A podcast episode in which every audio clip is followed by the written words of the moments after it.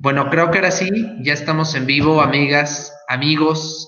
Eh, vamos a confirmar, como siempre, no sé que, que no vaya a ser, que no estamos en vivo. lo que dije la otra vez, ¿no? Tantos traumas tecnológicos que debemos asegurarnos cada vez. Tantos que ya tenemos que, pues sí, tenemos que asegurarnos de que estamos, de que estamos en vivo. Pero pues les mandamos hoy un fuerte abrazo, un saludo de cuarentena a todas y a todos quienes nos están pues viendo y se están uniendo a la transmisión de Facebook Live de Política Mentiras, eh, pues obviamente escuchando, escuchándonos en este sexto episodio de, de, de, Síguenos el viaje y también pues a quienes están vía Spotify escuchando el podcast de Síguenos el viaje, independientemente pues de que sea otro día y otra fecha, pues les mandamos un fuerte abrazo y pues eh, no me queda más que saludar, enviarle un fuerte abrazo eh, hasta Sinaloa a Cris para que nos diga también qué personaje vamos a estar abordando hoy, a quién vamos a estar desenmascarando, Cris. Bueno, pues si nos escucharon anteriormente en nuestro capítulo anterior, que por cierto, si bien no tienen continuidad, de verdad que no se pierden de muchísimo si no conocen la vida de Sor Juan, entonces los invitamos a regresarse si no han visto el, anterior, ¿no? Y pues comentarles que justamente tendremos ahora un invitado de lujo, es Francisco y Madero, eh, un personaje definitivamente muy controversial y muy comentado sobre todo en, en, en las últimas épocas, el llamado apóstol de la democracia. Estamos muy, muy emocionados de abordar su vida, ¿no? De, de, de desmenuzar un poquito de todo lo que él le tocó hacer y lo que le tocó vivir en sus tiempos y también los cambios que le tocaron perpetuar, porque al finalmente al ser el tan famoso apóstol de la democracia, repito, eh, pues marcó un antes y un después en la vida política de México, ¿no? una, una protesta ante un gobierno, este, pues dictatorial y, y una persona este, ideales, de, de, datos la verdad, han sorprendido muchísimo a, todos los que hemos tenido la oportunidad de conocerlo y que nos estaremos comentando posteriormente. Entonces, muy feliz de que estén aquí con nosotros. Abrazote, abrazote también hasta Cristo, Kevin, y abrazote haciendo nuestros espectadores, nuestros viajeros, que el día de hoy nos acompañan en un viaje más al pasado. Pues así es, como ya lo mencionaste, Cris, vamos a estar este, desenmascarando a quien es considerado para muchos y muchas, pues eh, el apóstol de la democracia, quien sentó eh, muchas veces pues, las bases de lo que hoy conocemos como este México democrático, las elecciones.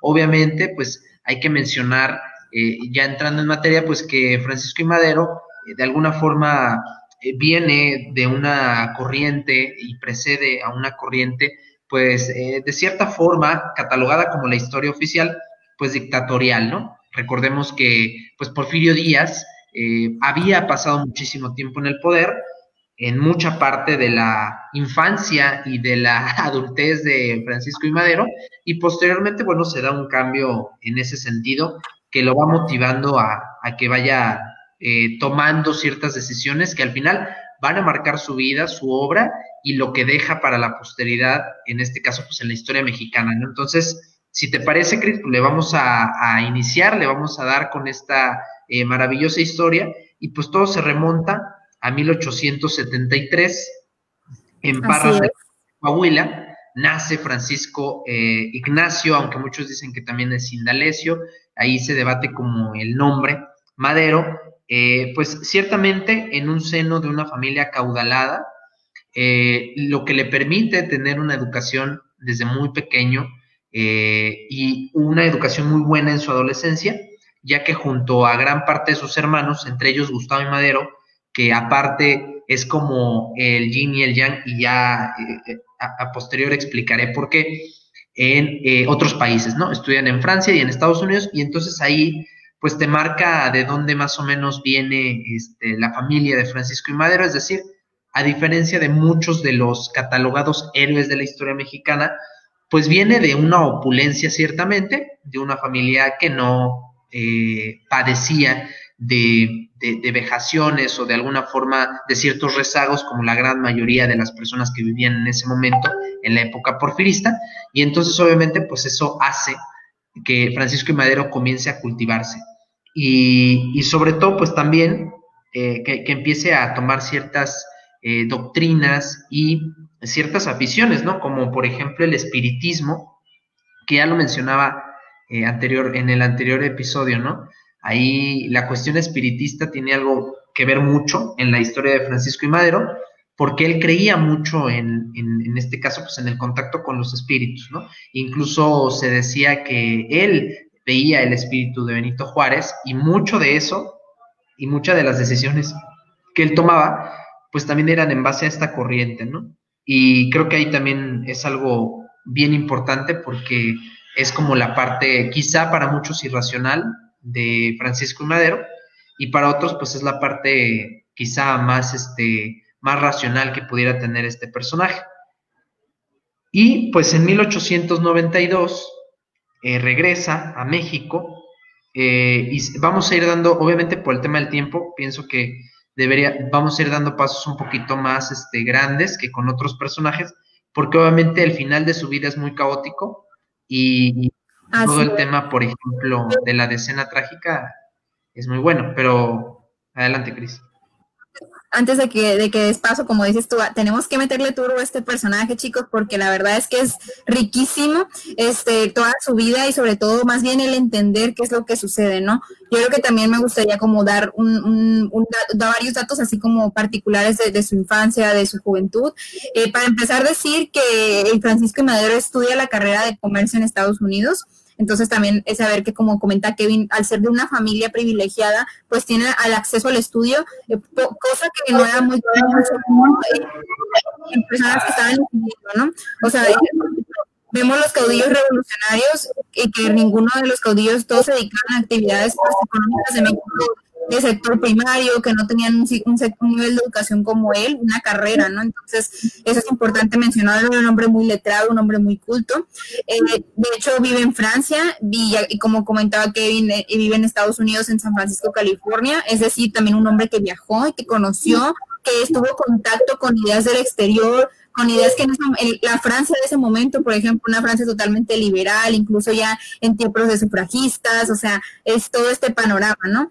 También decir que, que, le, gusta, eh, le gustaban los largos recorridos desde a pie y era un gran nadador y un jinete, es decir, un hombre de alguna forma integral en el sentido de que deportista, estudiante, este viajero, eh, con muchas, digamos, con muchas este, oportunidades, quizás por la situación de privilegio en, la que se encontraba, ¿no? Y comentaba ahorita que, que sí, que su familia era una familia caudalada, pues sí, tanto sí que él le ayudaba a su padre en la cuestión de la agricultura y de hecho le propone a su padre la construcción de una represa contra, contra la sequía, ¿no? Entonces recibe una carta de Porfirio Díaz en escrito autorizándole esto. Ese es, un dato importante de tener, que también él, su, su, puro este movimiento, que vamos a comentar más adelante a profundidad, es precisamente por lo que por lo que él quiere lograr o de alguna forma el cambio que quiere generar en México y, y, también el poder que quizás él quiere adquirir, porque al final de cuentas, si era por dinero, pues el caso no era, y aparte relaciones buenas con el gobierno tenían, ¿no? Porque era una familia pues privilegiada, vaya, entonces es importante como tener esos datos en cuenta. Y también decir que ahorita que comentaba datos curiosos sobre, sobre Francisco Madero, eh, más, más, adelante cuando veamos la época en la que él, bueno, o en la que él digamos, de parte de su vida sentimental. Él no tiene hijos y eso era todo precisamente por las ideas de, de, ella y su, él y su esposa. No se sabe si realmente no pudieron encargar, pero lo que se sabe es que si quiera no tener hijos, este, y era como parte de ciertas ideas revolucionarias del momento, ¿no? Lo comento efecto de que me tocó ser presente con este, con el que es eh, también su familia, el, senador también, este, que, que, que es el senador Madero, que, que él nos platica, ¿no? Que él, es su tío bisabuelo, eh, y, comenta es, esta situación, ¿no? De que al final de cuentas eran personas que tenían ideas muy particulares, que creían mucho en la herbolaria, por ejemplo, eh, y solamente como dejarlo como dato y dejar que Kevin continúe para darle rapidez a esto. Sí, es correcto, Cris. Pues obviamente eh, después de que regresa de estudiar en el extranjero, pues él se dedica a toda esta parte de la administración de la hacienda y de parte de los negocios eh, de la familia eh, Madero, e incluso pues innova en esta parte de cómo es el cultivo y, forma de alguna, de alguna parte una nueva administración en esta, en esta hacienda. Estoy buscando aquí la, el nombre de la, de la hacienda para, para dárselos. Eh, San Pedro de las Colonias, así se llama. Y eh, pues obviamente moderniza los sistemas de culto y de riego y pues de alguna forma ya comenzaba a mirar de este modo pues sus ideales eh, progresistas en, esta pequeña utopía, ¿no? Posteriormente, pues hay que recalcar que pues el contexto por el que viene precedido Díaz, perdón, Madero, pues es el es esta dictadura de Porfirio Díaz, ¿no? En la cual no había una libertad de prensa, no había, había una censura totalmente y había obviamente prácticamente una adulación a la figura presidencial, pues encarnada por Porfirio Díaz, ¿no? Que aparte había sido como de los eh, de la vieja guardia de, del tema, por ejemplo, de la reforma o del segundo imperio mexicano, ¿no? Había combatido a Maximiliano y había apoyado a Juárez, incluso él se había levantado en armas en contra de Juárez eh, eh, con este sufragio efectivo no reelección y ahora de alguna forma en esa época pues él iba en contra de esos ideales que en algún momento él defendió y por los cuales en algún momento él pues luchó de manera armada. Entonces, obviamente pues se marca una época total y absoluta con, eh, en este caso, el gobierno de Porfirio Díaz, que para muchos es un contraste de positivos y negativos, ¿no? Un personaje que marcó la historia para bien y para muchos otras y otros pues un personaje que marcó la historia de manera negativa, ¿no? Ya estaremos en algún momento, pues quizás haciendo un episodio de Porfirio Díaz, porque la verdad es que vale mucho la pena, en este caso, ahondar en su, en su vida, en lo que marcó, exactamente. Pero ahora, bueno, vienen las eh, 1905, eh, vienen unas eh, elecciones de alguna forma en ese momento en el estado de Coahuila y Francisco y Madero ciertamente estaba muy en descontexto con el gobierno del el entonces gobernador Miguel Cárdenas y esto determina sobre otros factores también, muchos creen que también, como lo mencionaba yo, el espiritismo y todas estas motivaciones que ya había tenido como joven, el inicio de su activismo político, funda el Partido Democrático Independiente y empieza a exponer sus ideas en el eh, periódico rotativo El Demócrata, ¿no? Y cuando se da en este momento, pues el salto ya a el escenario público de Francisco y Madero, pues es cuando eh, Díaz, a, Porfirio Díaz, lo entrevista un periodista estadounidense apellidado Klima, que aparte esa, esa entrevista, pues se le conoce como la entrevista de Díaz Klinman, en donde pues Porfirio Díaz eh, básicamente eh, invita a que pues ya es momento de que alguien más que él pues tome las riendas del poder en, México, ¿no? Eh, incluso él en, ese momento pues indica que eh, si él no se había retirado del poder era pues debido a que él creía que el país no estaba preparado para un cambio eh, de régimen y por supuesto pues a un cambio de presidente, pero que él consideraba que las elecciones de 1910 eran el escenario perfecto para que alguien lo sucediera en la silla presidencial y obviamente en el poder pues este ejecutivo de México, ¿no? Entonces, ahí se marca un partidito. Claro que y justamente comentas algo muy importante porque al final de cuentas es bueno que para nuestros viajeros, este, pues como crear un contexto, ¿no? Eh, entender, por ejemplo, los motivos que guían las acciones de Francisco y Madero y qué es lo que lo hacen ser tan conocido, ¿no? O eh, ser un personaje histórico en México que al final de cuentas marca, eh, este, pues muchas cosas. sí es importante también entender esta figura de Porfirio Díaz, la época en la que se vivía igual también, y entender que al final de cuentas, pues era una persona joven, porque también este, era relativamente joven en comparación de Díaz, y, y, con ideas frescas, ¿no? Y con ideas visionarias y con ideas este, de lejos, de alguna forma, o sea, de la, del otro lado de la frontera. De hecho, también se le ha llegado a acusar como, como de alguna forma, como que era enviado de los Estados Unidos existen muchas teorías conspirativas, como que, bueno, es que él hizo todo esto guiado por, como ya sabemos, y es un dato para nuestros espectadores, Porfirio Díaz, no, eh, eh, de hecho, tiene una frase muy famosa, ¿no? De que pobre México, este, tan, tan, tan lejos de Dios y tan cerca de Estados Unidos, entonces, es, como esto, de que Porfirio Díaz eh, tenía visiones europeístas, tenía un gran y profundo amor por Francia y por los países este, del otro lado del continente, entonces eh, con Estados Unidos pues era un choque, ¿no? Entonces se tiene esta idea de que, de, que Francisco y Madero fue enviado como para de alguna forma, este, pues que los Estados Unidos tomaran poder, ¿no? Sobre el país. obviamente son teorías conspirativas, no es que alguien me conste, o por lo menos no que alguien que conozcamos y que haya abierto este, esta caja de Pandora, pero sí es importante, como mencionaba, la visión que quizás se tenía de él, y también como, como comento, ¿no? Al final de cuentas, eh, eh, pues se le, se, le, se le, al menos aparentemente, Porfirio Díaz tiene cierta apertura para que alguien más ocupe el poder y Francisco Madero, pues como hombre, un hombre de esos tiempos y sobre todo con sociedades bien consolidadas, pues decide decir que sí a la oportunidad y, y pues eh, empezar con, con su campaña, ¿no? Al final de cuentas, pues, la campaña antireeleccionista, como comentaba Kane, se convierte en el estandarte de, de su gobierno, ¿no? Y, de su campaña.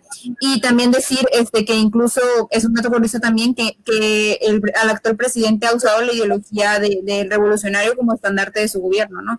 Que eh, no, no, no, no, me meteré en temas políticos, pero me gustaba como me gusta acomodar estos datos curiosos para que nos entremos en, contexto y, sepamos como que por qué se ha utilizado su imagen tanto en estos últimos días, este, qué, representa, ¿no?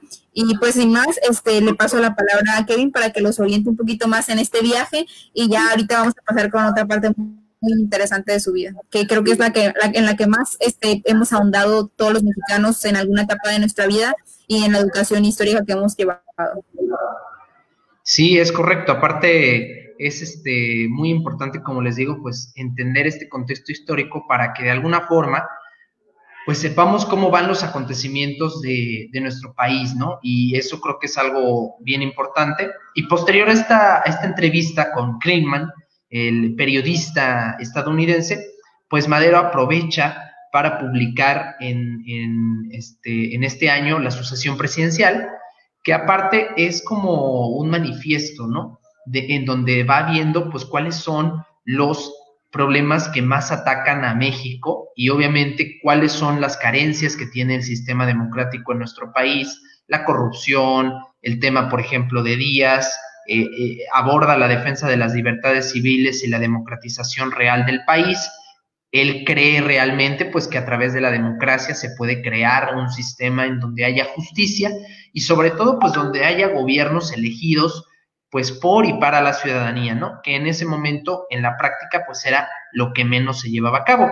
En 1909 funda el Centro Antireeleccionista de México, al frente del cual difundió sus ideas por todo el país. Y en la convención celebrada en abril de 1910, el Partido Nacional Antireeleccionista designa a Madero como candidato a la presidencia, ¿no? Y ahí es cuando, pues realmente ya su nombre salta hacia, en este caso, el escenario público de nuestro país y, temeroso de esta popularidad, Porfirio Díaz ordena acosar a Madero, quien fue detenido en Monterrey el 7 de junio en plena campaña electoral y trasladado a San Luis Potosí, em, pues obviamente en donde pasa gran parte del tiempo, en este caso preso, y en ese momento en el que está preso, eh, pues Díaz gana curiosamente las elecciones, ¿no?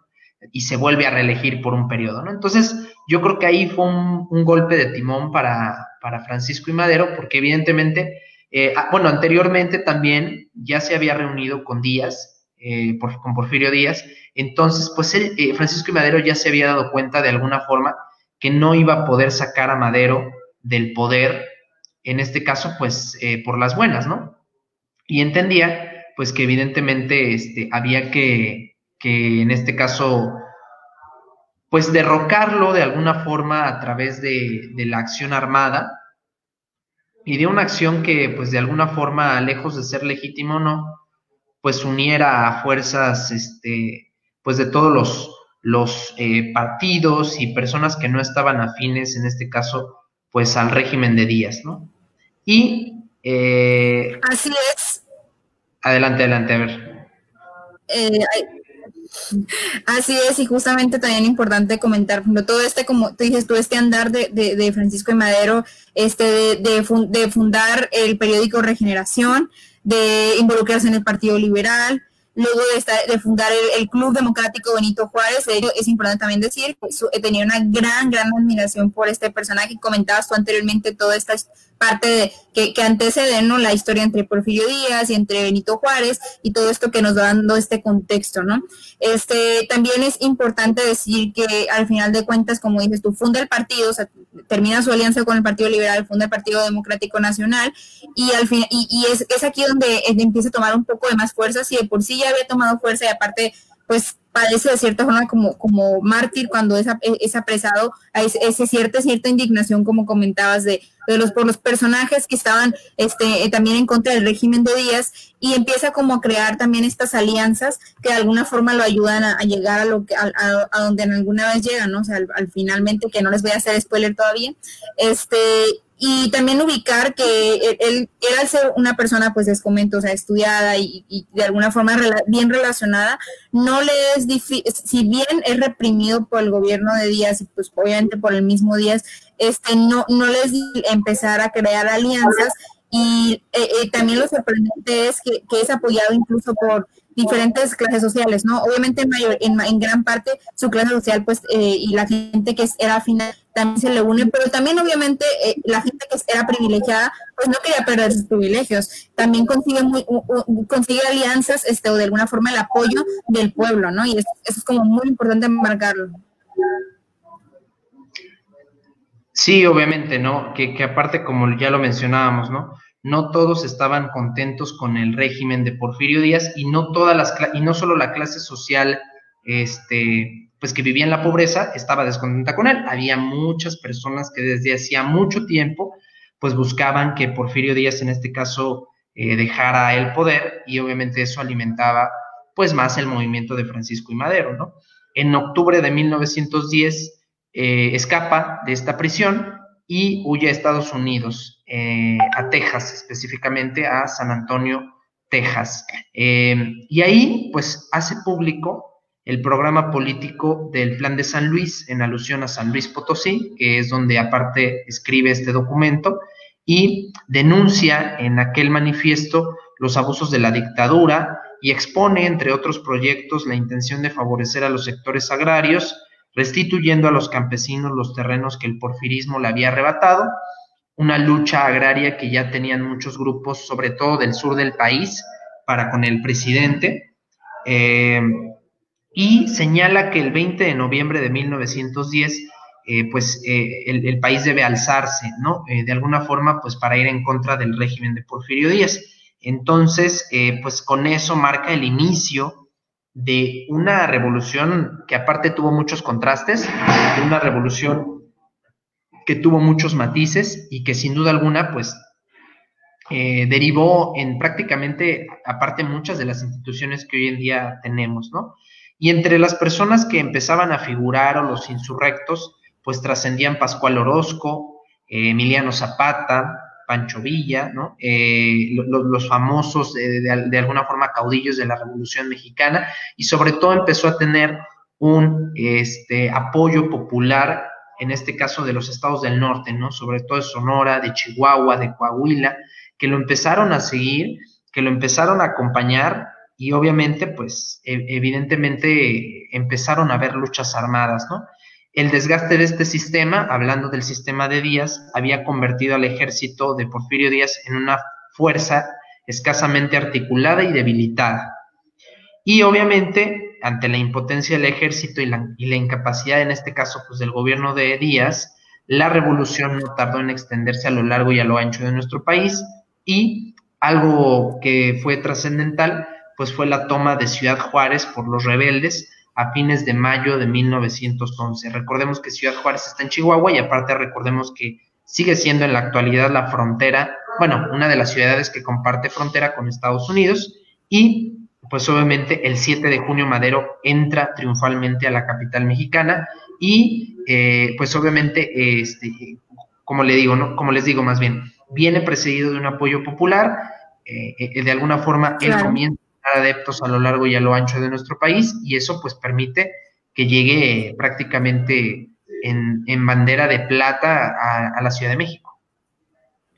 Así es, Kevin. Y luego también otro dato que, me gustaría decir es que como comentas, ¿no? O sea, al final de cuentas, eh, jala a la gente, ¿no? O sea, de alguna forma recibe el apoyo. Tan es así que como dato curioso, tenía una relación tan fuerte con Francisco Villa, una relación política, que, que, cuando eh, que incluso Francisco Villa lo respalda como presidente y llora por su muerte, ¿no? Entonces, eso, eso es importante. No, no es como por hacerles spoiler, ¿verdad? Pero pero sí como irles dando como datillos que, que son interesantes, ¿no? Y al final de cuentas, como comentas, eh, eh, en este momento ella tiene como la oportunidad de alguna forma, o se supone que la tenía, ¿no? De demostrar este, que todo lo que había prometido a la gente y toda esa responsabilidad y ese peso, ¿no? De, de, cumplirlo a la hora de llegar al gobierno, pero definitivamente se encuentra ante un panorama totalmente desfavorable y nada fácil porque es, es, ir a reconstruir lo que de alguna forma ha quedado este pues en cenizas, ¿no? Después de, de, vivir esta revolución y que en realidad se sigue viviendo de, alguna forma. Y, y, también este, llegar a, reestructurar un país que se, que se encontró por más de 32 años dentro de un gobierno dictatorial, que si bien tenía muchas ventajas, y yo, de verdad que sí aprecio las cosas que se hicieron en el porfiriato positivas, ¿no? pero al final de cuentas, este, pues era, era cambiar totalmente un sistema, ¿no? O sea, se buscaba implementar una democracia que definitivamente en México no existía y, y, se, y se busca también este, darle un giro distinto a, la, a la configuración del gobierno mexicano en ese entonces. Entonces, es como muy importante entender también las, la, de alguna forma las limitaciones a las que Francisco y Madero se, pues, se someten, ¿no? Y como comentas ahorita, ya con, con esta etapa de alguna forma presidencial, pues que tiene este pues como que una muy poca paciencia porque entendiendo el contexto la gente ya estaba harta, la gente este, quería acciones de rápido y pues, es algo común, ¿no? La gente queremos eh, que se hagan las cosas ya y después de haber sufrido tanto y de haber sufrido una revolución, este pues eh, el 6 de noviembre de, eh, se, consolida, ¿no? De alguna forma esta, esta presidencia, pero su, al su gobierno este pues se encuentra ante muchos retos. Ya no, ya no escuchamos lo último. ¿Ante qué, perdón? Ante muchos retos. Ah, ante muchos retos. Es correcto, y aparte ahí comienza, pues en este caso creo yo, eh, quizá los errores de Francisco y Madero, porque, pues obviamente en su afán de tomar el poder de alguna forma eh, democráticamente, pues eh, permite que se instaure un gobierno comandado por Francisco León de la Barra, que era un consumado porfirista, eh, un gobierno de transición, ¿no? Entre el gobierno de Díaz y el gobierno que había de tomar el poder.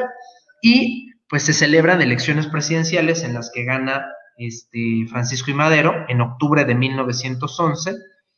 Y estas elecciones pues eh, son de alguna forma llamadas como las elecciones, las primeras y las últimas elecciones más democráticas que ha tenido México eh, ejemplo para muchos de cómo se deben de hacer algunas elecciones y pues estas elecciones que ya habían, vuelvo a repetir, venido precedidas por el apoyo de gran parte de la población a Francisco y Madero, pues permiten que en este caso eh, él acceda a la presidencia de la República, ¿no?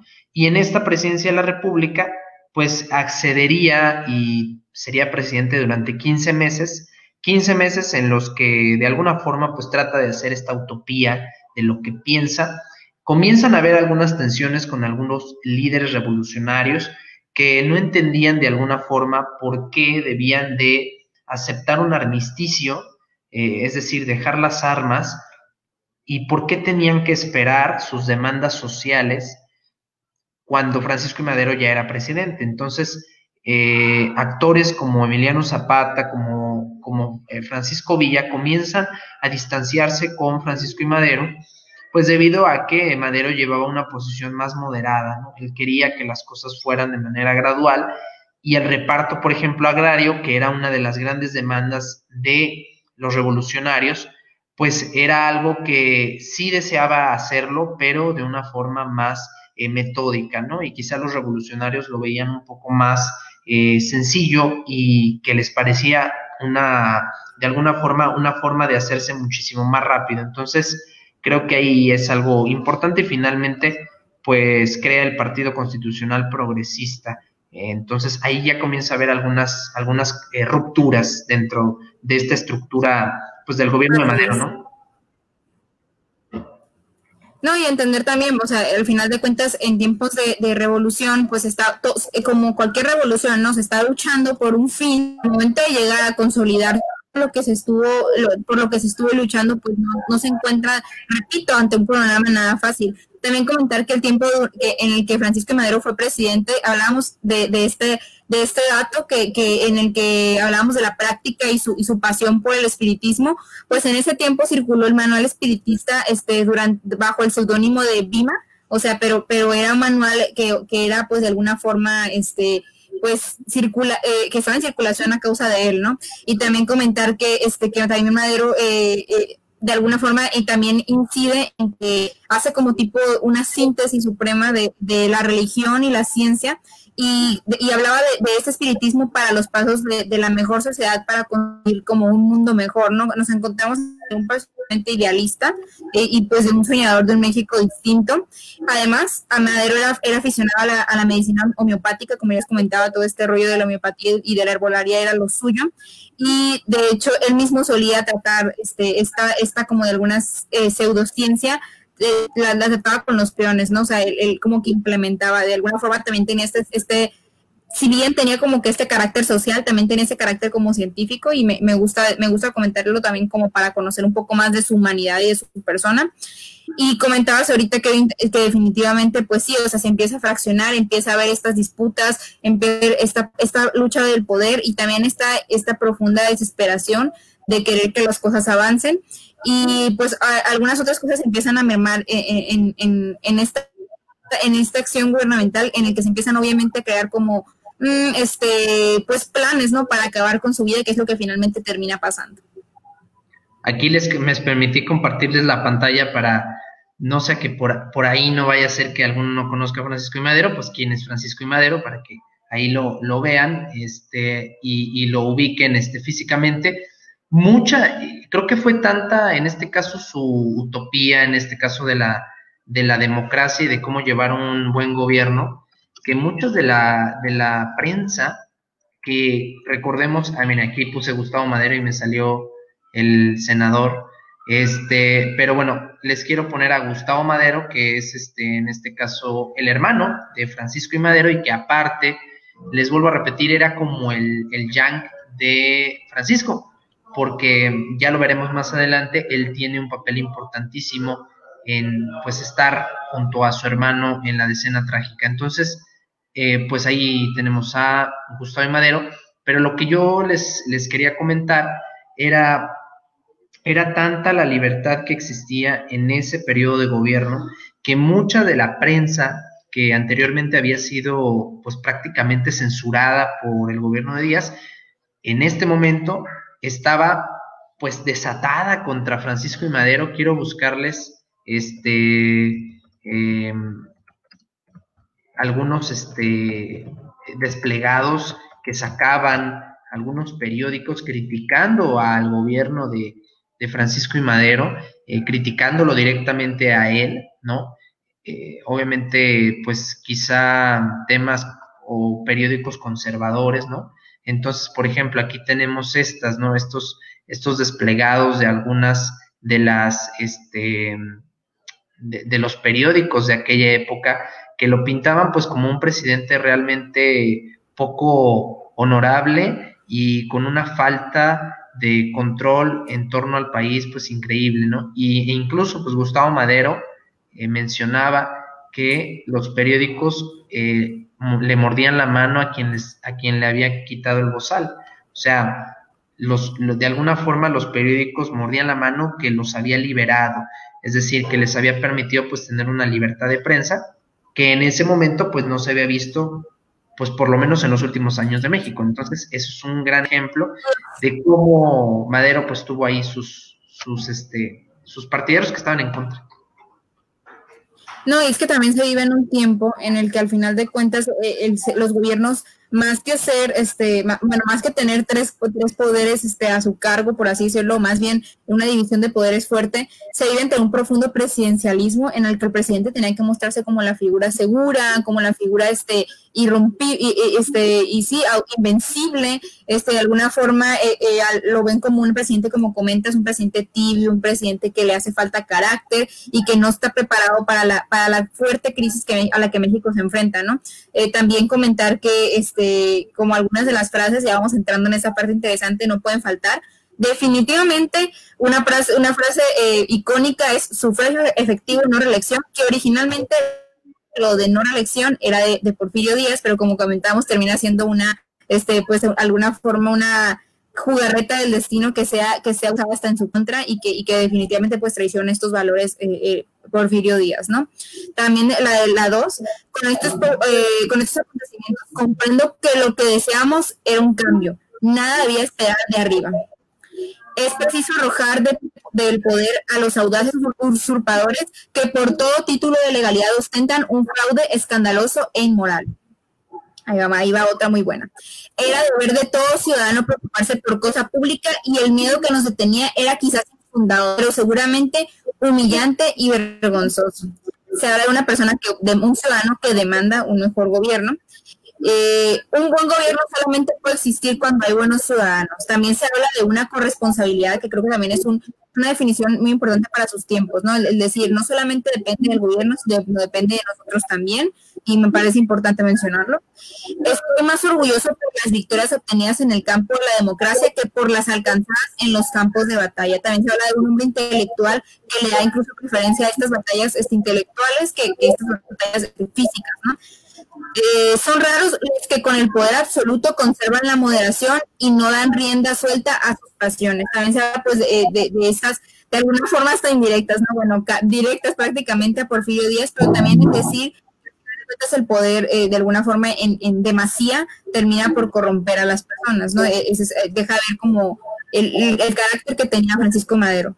Al conquistar nuestras libertades hemos conquistado una nueva arma, esa arma es el voto. También le da esta figura, a esta figura democrática del voto, le da como la primordial importancia y de alguna forma, como comenta Kevin, o se constituye quizás las únicas elecciones democráticas que, que, han habido, bueno, que hubieran en esos tiempos hasta, digamos, hace poco, o quién sabe, ¿no? Ya depende al, al criterio de cada uno de nosotros los mexicanos. El poder público no puede tener otro origen ni otra base que la voluntad nacional de, un pueblo por, su país. Y el pueblo mexicano está apto para la democracia y sediento de la libertad. Qué frases, ¿no? Y aparte súper buen escritor, tomando en cuenta su obra que definitivamente la tienen que leer, la Asociación Presidencial en 1910 como para entender el pensamiento y su contexto y pues obviamente el plan de San Luis, ¿no? que al final de cuentas deja, deja, deja mucho que decir, este, sobre todo y, e interpretar y pues deja muy claro ¿no? sus objetivos, este, lo que quiere hacer por el país, vaya. Es correcto y aparte, este, pues estos reclamos populares al no verse completamente eh, llenados por Francisco y Madero, pues comienza a hacer un encono y comienzan a levantarse nuevamente en armas los revolucionarios y Madero comienza de alguna forma a sofocar estas insurrecciones a lo largo y a lo ancho del país, que aparte pues eran de alguna forma medianamente legítimas porque eran personas que habían llevado al poder a, a Madero, que gracias a su apoyo pues había obtenido un eh, gran clamor popular por obtener la presidencia y que aparte pues ya era como el momento de ya te apoyamos, ya llegaste, ahora de alguna forma pues páganos este apoyo eh, con estas demandas populares históricas que ya tenían desde hacía muchísimo tiempo estos sectores sociales.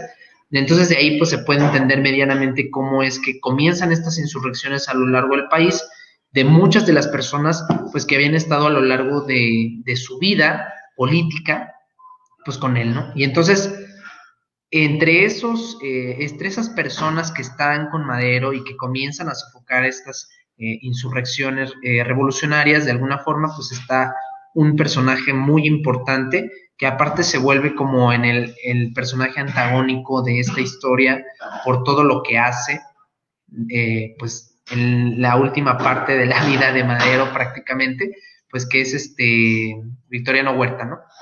Él comienza, pues de alguna forma, a apoyar a Francisco y Madero y comienza a hacer, pues que su, que, que, comience a sofocar estas cuestiones eh, sociales, estas demandas, pues obviamente a lo largo y a lo ancho del país comienza a tener victorias y sobre todo comienza a ganarse su confianza. Y Victoriano Huerta, pues había sido un personaje que hasta antes de, de la, del tema, por ejemplo, de Madero, pues había formado parte del ejército, había tenido al buen, este, buenas, de alguna forma, conductas dentro del ejército, pero posteriormente, pues eh, ya su parecer fue cambiando, pero pues al principio apoyaba mucho a Madero y sobre todo pues en la práctica, ¿no? Que era como en la mano dura de poder sofocar estos eh, levantamientos sociales, ¿no? Eh, obviamente el gobierno de Madero promovió en la medida de lo posible medidas para redistribuir la tierra. Eh, a los campesinos pues, no, les, no, les pareció suficiente esta parte.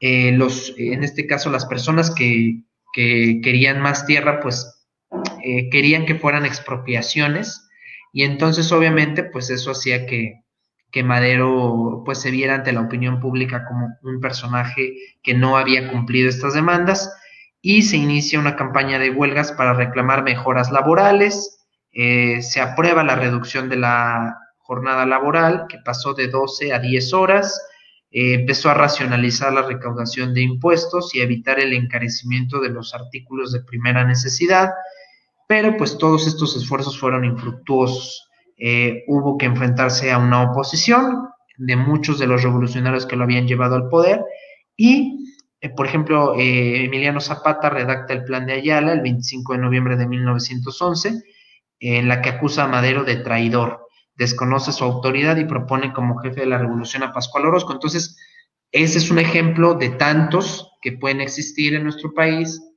revolucionario como tal, pues de personas que le empezaron a dar la espalda a Madero y que obviamente pues no tenían en este caso un apoyo para él, ¿no? Claro que definitivamente aquí entre eh, aquí cabe esta esta frase no del, del el puñal por la espalda porque al final de cuentas Victoriano Huerta se vuelve este pues su aliado no y, y, y, arma una jugarreta. Yo no no digo no defiendo tampoco ni, ni dejo de creer que pudo haber sido también o sea tenía de cierta forma quizás sus razones, pero finalmente pues es una jugarreta muy sucia y aparte como comentas, ¿no? Sea, aparte de, planear esto como de ir maquilando para que más personas estén en su contra y pues le jueguen esta, dura, esta dura trágica ya les están que termina este pues en, su muerte, ¿no? Y, y en la muerte también del, del vicepresidente Pino Suárez. Eh, antes de que dejar como proseguir esa parte, me gustaría también decir, así como ustedes saben, que no le cuenten, que no le digan, nosotros siempre hablamos con, de todos los datos y de todas las teorías que existen.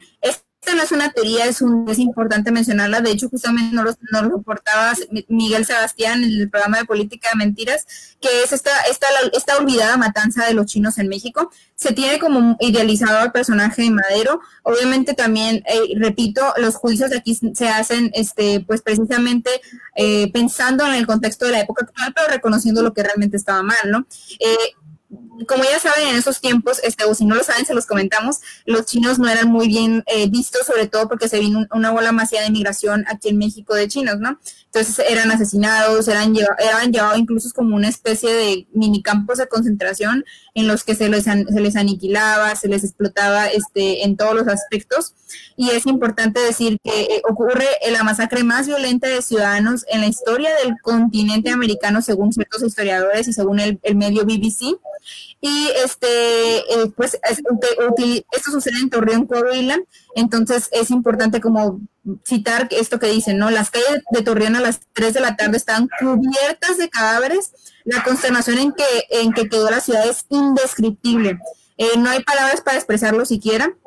Y pues es un hecho muy poco conocido en el país, el que obviamente tenemos que, contarles. Eh, pues este, prácticamente no, no ha habido muchas menciones sobre el tema, les comento. Eh, y, cito también a, este, a Castañón Cuadros, hubo un silencio cómplice de una sociedad que no quiso afrontar o reconocer que fue parte de esa violencia. Y la mejor manera de abordar este terrible suceso histórico es no hablando de ello, pero sucedió, ¿no? Y esto, esto sucede durante la Revolución Mexicana, eh, al final, esto fue un poco antes, pero también es una de las cosas que se, les, que se le ha recriminado post-mortem a, Madero, porque al final de cuentas esto dependió de cierta forma de él, ¿no? Es, luego de que, se, de que se estas familias chinas, eh, especialmente de la región del Cantón, que huían de la hambruna de sus comunidades, pues llegan aquí esta comunidad en 1911 a Torreón, está integrada alrededor de 600 personas y la mayoría eran comerciantes, campesinos o propietarios de lavanderías, entre otros negocios. Entonces sucede esto, ¿no? La madrugada del 15 de mayo de 1911 llegan a Torreón unos 2.000 soldados de las fuerzas leales de Francisco Madero, iniciador del movimiento revolucionario, como ustedes ya lo conocen, este, y estos miembros del ejército federal que custodiaban la ciudad, cerca de 400, aunque otras versiones dicen que eran incluso 700, abandonan la zona después de unas horas de combate, pero pues en estas horas de combate acaban con gran parte de esta población, o sea, miles y miles de cuerpos, como comento, y durante varias horas este, no hubo gobierno en la ciudad, ¿no? Entonces se aprovecha esta situación para, para pues aniquilarlos y se les aplica eh, violencia extrema, los que no fueron asesinados, este, pues comercialmente son atacados. También se comenta que era pues parte de, la ideología en ese momento y que incluso Francisco Madero también sentía cierta aberración por, por los chinos, este, por, y, por, al final de cuentas, eh, por un contexto general, ¿no? Porque no era el único de alguna forma.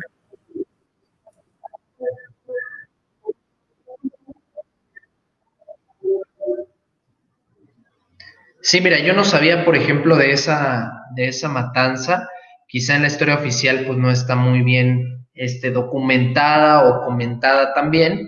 Eh, pero bueno, eh, sirve como forma de contraste, ¿no? Para entender de alguna forma a este personaje, que como todos, y siempre creo lo he dicho, pues tiene sus, sus pros y sus contras como cualquier otro ser humano. Muchos han sido encumbrados por la historia mexicana como próceres, y muchos otros pues han sido prácticamente avasallados por la opinión pública y relegados, como ya lo dicen, al basurero de la historia de nuestro país, ¿no? Dependerá también de quien mire la historia, cómo de alguna forma pues este toma estos sucesos, ¿no? Y cómo los evalúa para hacer un juicio sobre este personaje.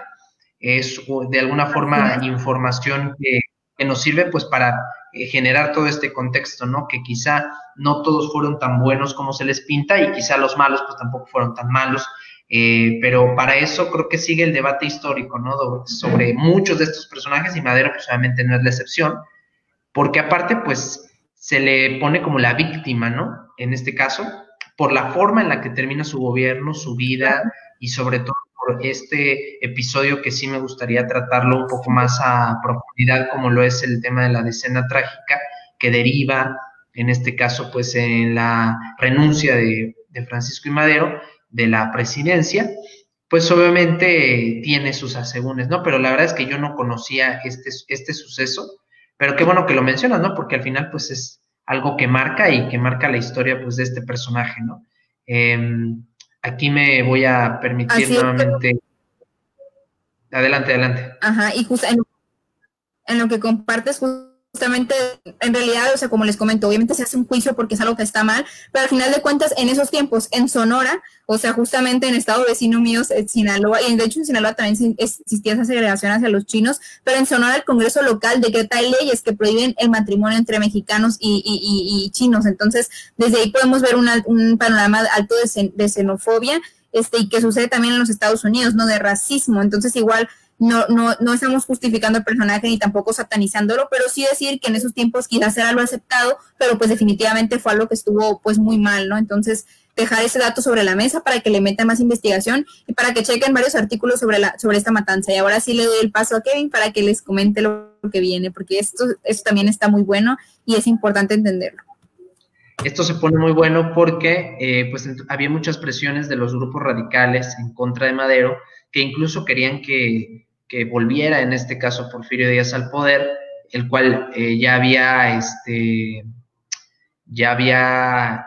Eh, en Francia, ¿no? Abdicado, ¿no? Ya, este, pues ya, ya había sido exiliado más bien, este, esa era la palabra que quería yo encontrar. Entonces ya había sido exiliado eh, Porfirio Díaz en el famoso barco Ipiranga que lo lleva a Europa, incluso eh, va a Egipto, Porfirio Díaz, y vive mucho tiempo relativamente en, Francia hasta que fallece. Pero recordemos que obviamente pues a Díaz no solo lo rodeaba quien era Porfirio Díaz, sino también las personas que lo seguían durante su gobierno, muchos de ellos también que formaban parte del gabinete y del gobierno de Francisco y Madero. Uno de los primeros grandes errores que tuvo él, pues obviamente al aceptar a gente que quizá no era partidaria pues de sus ideas y que buscaba a toda costa pues derrocarlo de alguna forma. Esta imagen que les estoy mostrando en la que compartí mi pantalla, este personaje es muy importantísimo para quienes están en el podcast. Estamos hablando de Henry Lane Wilson, que en ese momento era el embajador de Estados Unidos en México. Para mí, uno de los personajes históricos más eh, deleznables y absurdos de la historia de Estados Unidos y, créeme que hemos tenido muy buenos embajadores estadounidenses, pero él de plano sí se sale de lo, de lo absurdo, eh, de lo rapaz, eh, de lo anti, de lo villano que pudiera ser, ¿no? Si lo tachamos como héroe villano.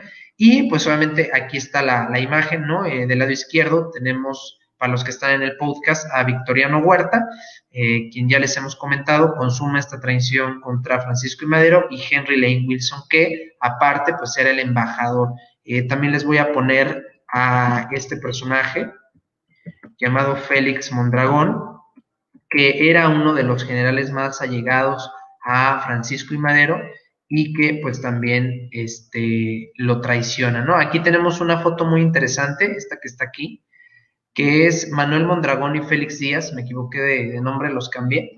Eh, Manuel Mondragón este, y Félix Díaz eran pues eh, de los comandantes más allegados a Francisco y Madero y junto con Henry Lane Wilson y junto con también eh, Victoriano Huerta, pues consuman la traición en contra de Francisco y Madero. Entonces, ¿cómo suceden todos estos sucesos? Aquí no sé si lo pueden ver. Bueno, voy a interrumpir aquí tantito la, pantalla. Este. Eh, y les voy a compartir aquí el, el screenshot de un mapa interactivo que me pareció interesante colocar sobre la decena trágica. Recordemos que, pues obviamente, había este encono contra Madero y entonces comienzan a, a urgir un plan para cómo derrocar a Francisco y Madero, pues prácticamente en el, en el, en el momento en el que sea esto adecuado, ¿no? Entonces, la decena trágica comienza en febrero de 1913. El mapa, pues este muestra los 10 días trágicos en la Ciudad de México. Fueron 10 días en los que hubo una revuelta y eh, pues obviamente en ese momento se enfrentaron y se tomaron ciertas, este, en este caso, eh, ciertas posesiones dentro de, en este caso, las, eh, la Ciudad de México, entre ellas, pues, el Palacio Nacional y el Zócalo, en donde se da una primera batalla en el Zócalo, justo a las afueras del Palacio Nacional. Félix Díaz avanza desde la penitenciaría para tomar el palacio y eh, pues obviamente al principio el efecto sorpresa estaba del lado de Félix Díaz y pudo arrestar a Gustavo Madero, el hermano del presidente, quien más tarde fue rescatado por la intervención del general Lauro Villar. Entonces, con este suceso se marca toda la serie de hechos que hay de la decena trágica, que es una serie de combates entre Félix Díaz, Manuel Mondragón y en este caso, pues, eh, Victoriano Huerta y pues las huestes que seguían a Francisco y Madero. Entonces, se comienza a dar un, fuego cruzado en donde prácticamente pues es una carnicería por parte de las fuerzas maderistas porque ya había un acuerdo previo en donde Victoriano Huerta pues estaba prácticamente puesto a traicionar a Francisco y Madero. Pacto que ya sabían Félix Díaz, Manuel Mondragón, que ya lo sabía el embajador de Estados Unidos, que en muchas ocasiones pidió la renuncia de Madero.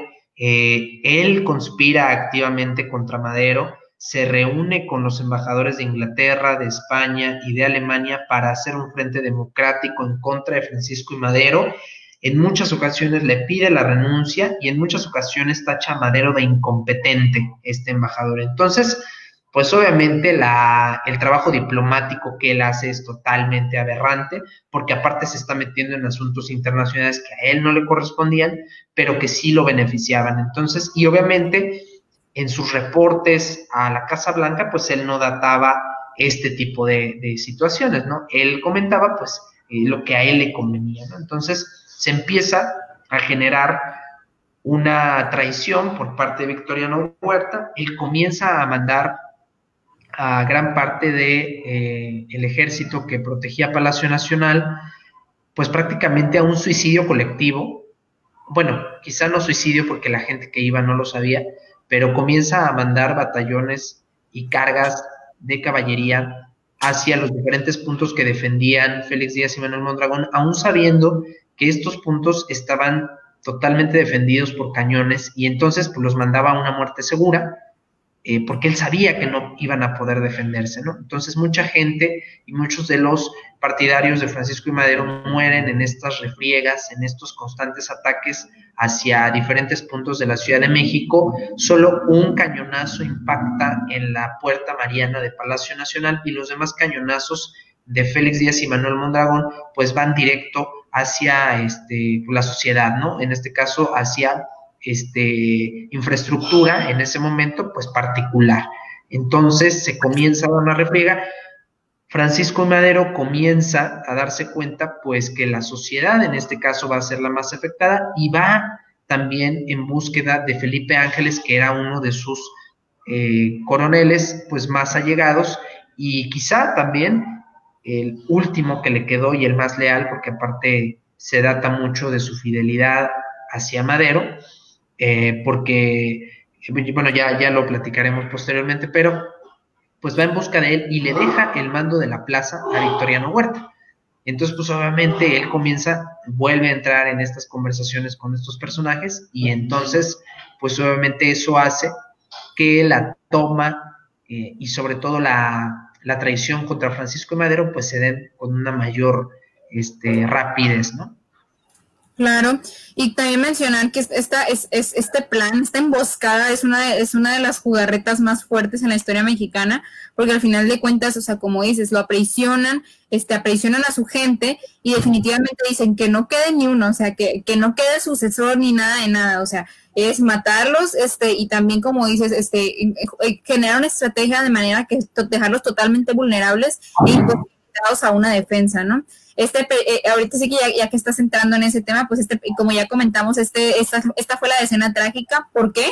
Porque duró 10 días desde el levantamiento armado contra Madero que comentaba ahorita Kevin hasta el derrocamiento del mismo, ¿no? Y aparte, o sea, es, el periodo de duración, pues es desde, el, desde este 9 de, de, de febrero de 1913 y hasta el, hasta el 10 y termina el 19 del mismo mes, o sea, 10 días realmente, eh, en el que al final de cuentas este, este movimiento tiene, tiene lugar este, pues de, en una, de, entre una serie de, de, traiciones este, y de alguna forma también de lealtades, como comentas, también está, eh, eh, también Madero tenía su gente, ¿no? Que, que estaba ante él y definitivamente, como comentabas, este, cronológicamente que es muy acertada tu, este, pues tú de alguna forma la historia que vas contando poco a poco, pues Madero también sin, de alguna forma sin intentarlo, este, pues expone también a otras personas y pues aprovechan la ocasión como para terminar con él a toda costa, ¿no? Es correcto, es correcto. Eh, pues sin duda alguna son datos muy importantes. Aquí estoy nuevamente les quiero compartir esta, esta foto, porque esta foto tiene un valor histórico muy importante, porque aquí, esta foto que tenemos aquí, en esta foto que tenemos aquí está Félix Díaz por el lado izquierdo y Manuel Mondragón por el lado derecho, y en el fondo de esta foto hay un pizarrón, ¿no? En este pizarrón, se, no sé si se alcance a ver, pero vienen este, coordenadas y vienen, este, en este caso, los detalles de las principales ubicaciones dentro del Palacio Nacional, ¿no?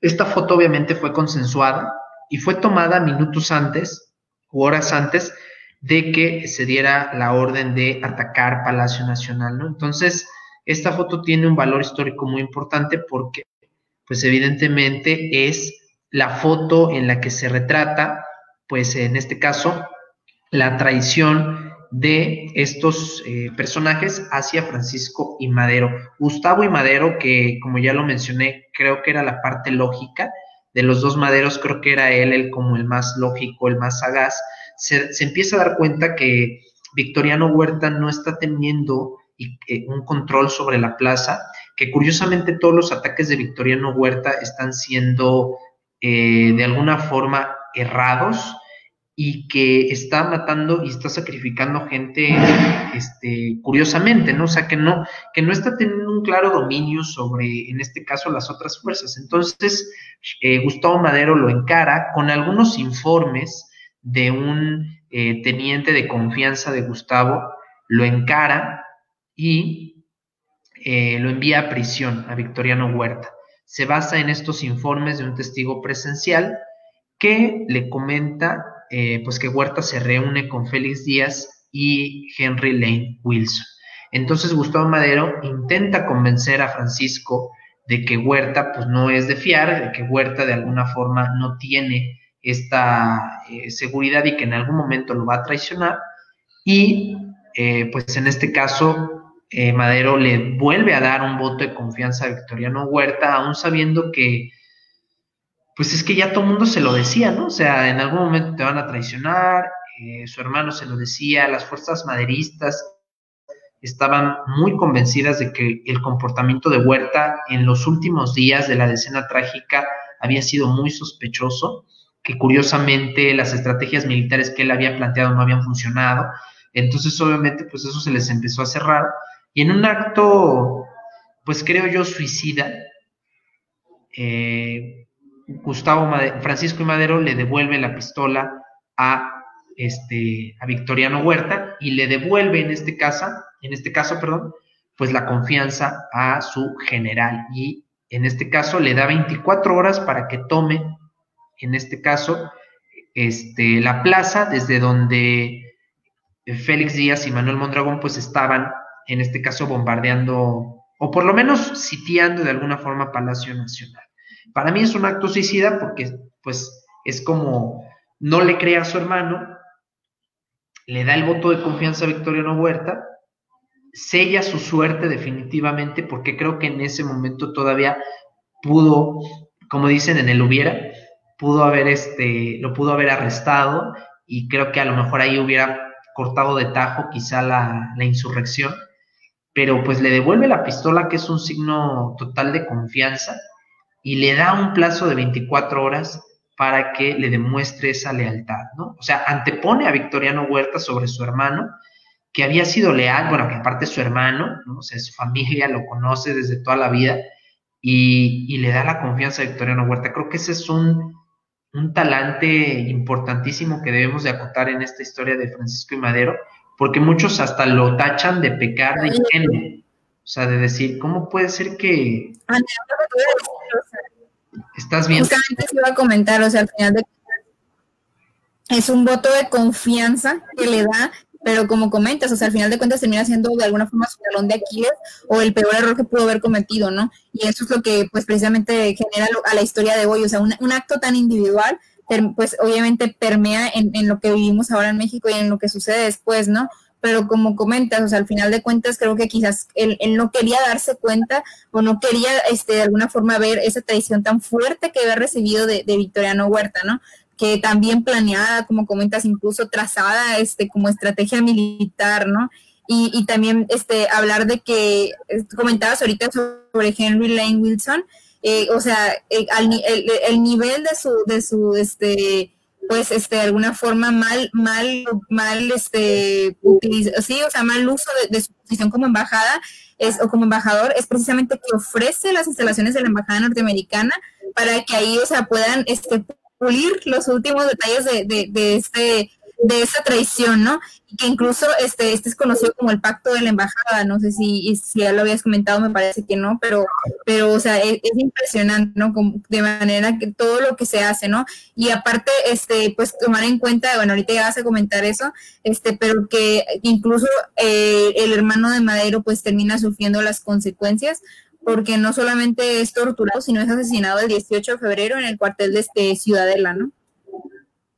Sí, que de hecho es una historia, híjole, es, incluso yo les recomiendo un documental, lo pueden encontrar en YouTube, de Paco Ignacio Taibo II, que se llama Mi Madero, narra la historia de la decena trágica y lo narra a través de cuervos, que, que, aparte hoy, por cierto, se cumple el aniversario, no estoy seguro de si la muerte o el nacimiento de Edgar Allan Poe, que escribió eh, eh, una este, eh, cronología muy interesante sobre los cuervos, y entonces relatan cómo Madero ¿no? está en Palacio Nacional rodeado de cuervos, y es una realidad, es una analogía obviamente, pero es una realidad de cómo es que Madero prácticamente todas las fichas se le fueron volteando, todas las personas le fueron dando la espalda, y Madero, el único error que cometió, creo yo, fue el no dejar de confiar él siempre creyó que las personas le iban a responder y al final pues terminó como, vamos a explicar qué fue lo que sucedió. Entonces, efectivamente es el pacto de la embajada. Muchos dicen eh, de la embajada, ¿por qué? Porque participa el embajador Henry Lane Wilson, embajador de los Estados Unidos, participan estos personajes que ya hemos mencionado, Félix Díaz, eh, Manuel Mondragón, eh, en este caso Victoriano Huerta, y en este pacto de la embajada se establece que se va a arrestar a Francisco y Madero, a Gustavo Madero, a Felipe Ángeles, eh, a José María Pino Suárez, que era en este, en este caso el vicepresidente, eh, pues en este caso de Francisco y Madero, y ordenan de alguna forma esta aprehensión. Pero lo que pasa y cómo acontece es lo siguiente. Eh, en, esta, en la tarde del 18 de febrero de 1913, en el restaurante Gambrinus, que era un restaurante italiano que aparte hoy está sobre la calle Francisco y Madero, precisamente, digo, en ese momento no se llamaba así, Francisco y Madero, este, eh, Victoriano Huerta invita a comer a Gustavo Madero, ¿no? De alguna forma para pues eh, limar asperezas de lo que había sucedido anteriormente con esta, con esta aprehensión que había hecho Gustavo. Dicen, dicen las, hay, varias versiones que datan, hay una que dice que Victoriano Huerta le pide su pistola a Gustavo y Madero, hay otras que dicen que Victoriano Huerta se levanta, o sea, apenas iban a servir los aperitivos y, y, Victoriano Huerta se levanta de la, de la, mesa, bueno, de la silla, finge que va a hacer una llamada.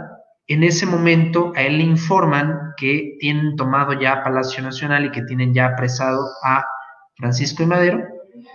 Y en ese momento él sale hacia el Zócalo y aprenden a Gustavo Madero. La otra, que era la que les mencionaba, es que le pide su pistola a Gustavo Madero, Gustavo Madero se la da y Victoriano Huerta en ese momento entra a un batallón y apresan a Gustavo y Madero. Recordemos que Gustavo, que Gustavo Madero, el hermano de Francisco, desde muy pequeño eh, se quedó sin un ojo debido de un, pelotazo que le habían dado este, cuando era pequeño. Entonces él usaba un ojo de vidrio y aparte pues eh, obviamente pues tenía su ojo, su ojo normal y este, pues los apresan, ¿no? Apresan así, en, en este restaurante apresan a Gustavo Madero y la aprehensión de Francisco y Madero ocurrió de la siguiente forma. Francisco y Madero se encontraba en Palacio Nacional, de repente en su oficina se asoma y comienza a ver que la guardia que lo custodiaba se la habían cambiado por órdenes de, de Victoriano Huerta. Él se encontraba con parte de su gabinete y con personas allegadas a su gobierno.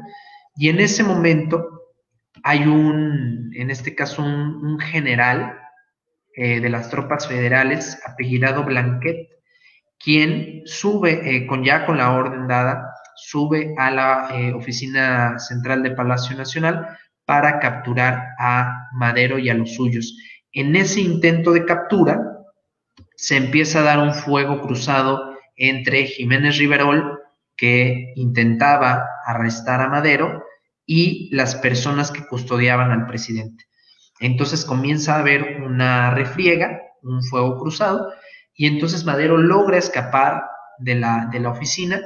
Las personas que lo iban a apresar en ese momento lo ven escapar y no saben qué hacer, y entonces él escapa por el, este, por el elevador eh, que existe pues, de, la oficina del presidente, escapa, son alrededor de ocho segundos los que tarda en bajar al patio del Palacio Nacional, ¿no? Él obviamente iba con la intención de encontrar algún eh, general que lo ayudara, en este caso el general Blanquet que estaba en este, custodiándolo. Entonces él toma el elevador, baja y entonces cuando sale hacia el patio ve al general Blanquet y pues este el general le pone la pistola y le dice que está preso. A partir de ese momento pues apresan a Francisco y Madero. Eh, se dice que él exclama y él le dice a Blanquet que es un traidor y que incluso hay algunas versiones que dicen que escupe hacia el piso eh, pues para demostrar su eh, asco por este atroz eh, suceso. Y entonces apresan a Felipe Ángeles y apresan también a José María Pino Suárez. Lo que viene después, pues es, creo yo, uno de los asesinatos más siniestros y más terribles, yo creo, de un personaje histórico en México, que es la muerte de Gustavo Madero, como, bien lo dijo Cristina, Gustavo Madero fallece en ¿dónde, en qué lugar habías dicho, Cris? Ahí se me había pasado. En el cuartel de Ciudadela. Exacto, en el cuartel de la Ciudadela. Llevan a Gustavo Madero al cuartel de la Ciudadela. Oye, Kevin, antes de que, lo de que la Adelante. Este, que, es acribillado Francisco y Madero y es, traicionado, ¿no? Pero que aparte, o sea, en, esta, en esta, esta bola de asesinatos, eh, los, y lo intervienen los ministros de Cuba, de Chile y de Japón para que se respete la vida de los dirigentes. El embajador Wilson, o sea, el que habíamos comentado que era un mago, este, argumenta que él no podía interferir en los asuntos de México. Imagínate, no, y es que así lo pintaba, ¿no? Ante, ante la opinión pública, pues él era un ente imparcial, pero ya vemos que tuvo mucho y mucho que ver en el derrocamiento de Madero. Y entonces, eh, a Gustavo Madero, déjenme aquí les, les, les paso la fecha, el 19 de febrero de 1913, el hermano, llevan a, a Gustavo Madero a la Ciudadela, Muchos dicen que fueron alrededor de 100 personas, otros dicen que fueron menos más. Lo que es cierto es que eh, lo llevan al patio de la ciudadela y lo comienzan a golpear a cachazos, a cachazos de, rifle, comienzan a, en este caso, a escupirle, a insultarlo. Él comienza a pedir este, piedad y clemencia, ofrece dinero, habla de su familia y en un acto pues totalmente eh, inhumano, eh, uno de los generales eh, le extirpa de alguna forma el ojo, el ojo bueno que le quedaba, este, y lo deja totalmente ciego. Imagínense saquen el ojo en ese momento. Eh, después le, disparan, él se arrastra todavía hacia un monumento que existe hoy en día a José María Morelos, que está en la Ciudadela, porque hoy en día la plaza de la Ciudadela es como un parquecito, y en ese parquecito incluso se practica danzón y así. Eh, y es curioso porque ahí muere Gustavo Madero, muere prácticamente enfrente de la columna dedicada a José María Morelos, y ahí lo levantan y lo fusilan. Entonces, es un, es un este, asesinato totalmente atroz porque fue torturado brutalmente y sobre todo pues porque fue en este caso em, pues de alguna forma no respetado sus derechos, ¿no? sus derechos humanos como persona. Eh, imagínense pues que te, te quiten un, te arranquen un ojo, eh, obviamente estando, estando vivo, eh, evidentemente pues todo lo que eso conlleva. Y posteriormente pues le dan la noticia de este terrible asesinato a eh, Francisco y Madero. Dicen que Francisco y Madero pues toda la noche estuvo llorando por la muerte de su hermano, toda la noche del 19 de febrero. Y pues en este caso a ellos los tenían en, en, Palacio Nacional a Francisco, a Felipe Ángeles y a José María Pino Suárez. Y entre el, entre el embajador Wilson, Victoriano Huerta y demás personas comenzaron a preguntarse qué debían hacer con Francisco y Madero. Es decir, qué había que hacer con él, ¿no? Si dejarlo vivo, eh, si exiliarlo, si matarlo, ¿no? Y en esa reunión Victoriano Huerta comenta que él le había prometido a Francisco y Madero dejarlo con vida y exiliarlo, pero pues una serie de embajadores y diplomáticos comentan que no sería lo más adecuado y entonces deciden eh, asesinarlo, es decir, deciden por tomar la, opción de asesinarlo y contratan a alguien para que lo haga. Ahí creo que vas a decir algo, Cristian.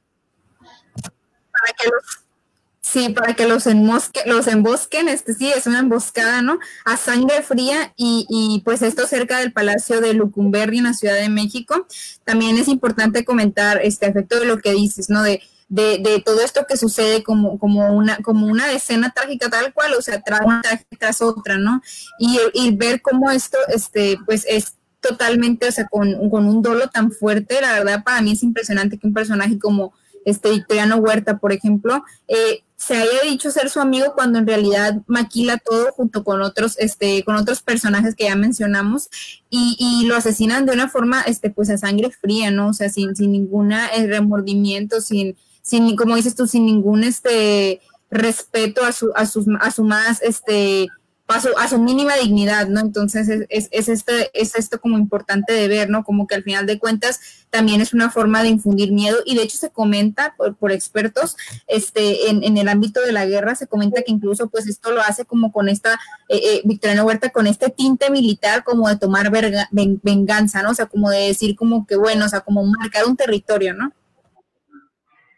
Y aparte, una, hablando de esto de tomar venganza, Dicen que la animadversión que, que nació de Henry Lane Wilson sobre Madero fue porque al inicio, al inicio del mandato de Madero, eh, la esposa de Henry Lane Wilson se comunicó con la esposa de Francisco y Madero para pedirle que eh, pues, le dieran un negocito a Lane Wilson. Él quería poner un negocio aquí en México y al parecer Francisco y Madero como que se hizo de, de oídos sordos, no le contestó su solicitud y a partir de ahí dicen el embajador pues eh, alimentó un odio eh, pues sobre Francisco y Madero, ¿no? Será cierto, no, pero ahí hay fuentes que lo, que lo, que lo comentan, ¿no? Sobre esta, esta situación pues de Francisco y Madero, que por no darle un negocio a Henry Len Wilson, pues en este caso ya se convirtió en su, en su enemigo, ¿no?